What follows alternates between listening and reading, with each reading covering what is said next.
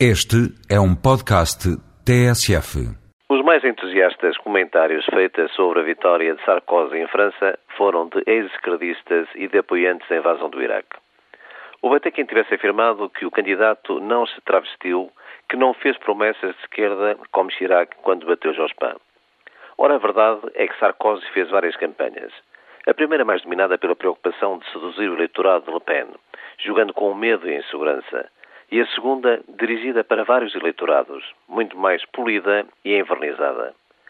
Como demagogo talentoso, travestiu-se várias vezes, chegando a proclamar-se herdeiro de Jean Jaurès e Leon Blum, a exaltar o valor do trabalho, a manifestar uma grande solidariedade à França que se levanta cedo. E também não teve pejo em deixar cair a solidariedade ao governo de que fez parte durante cinco anos, afirmando-se em ruptura tranquila. Os sacerdotes da Europa neoliberal e da Constituição Europeia também proclamaram que a vitória de Sarkozy foi a vitória do sim à Europa. Vamos a ver o que dirão no futuro.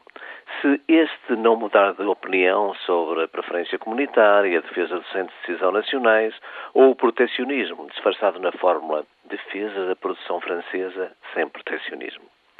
Não conheço a reação de Sócrates, que, com a derrota esmagadora do PS na Madeira e a derrota da candidatura do PS em França, se remeteu ao silêncio, como habitualmente.